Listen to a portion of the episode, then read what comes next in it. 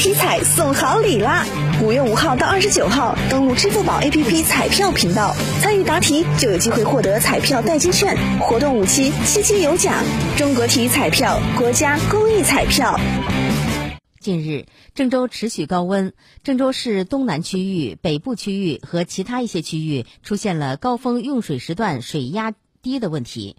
为解决这一问题，郑州自来水公司将通过加强水厂和管网调度、内部挖潜，加快打通断头路供水管网连通，努力推进新水厂建设，尽最大可能减少供水不足给市民带来的不便。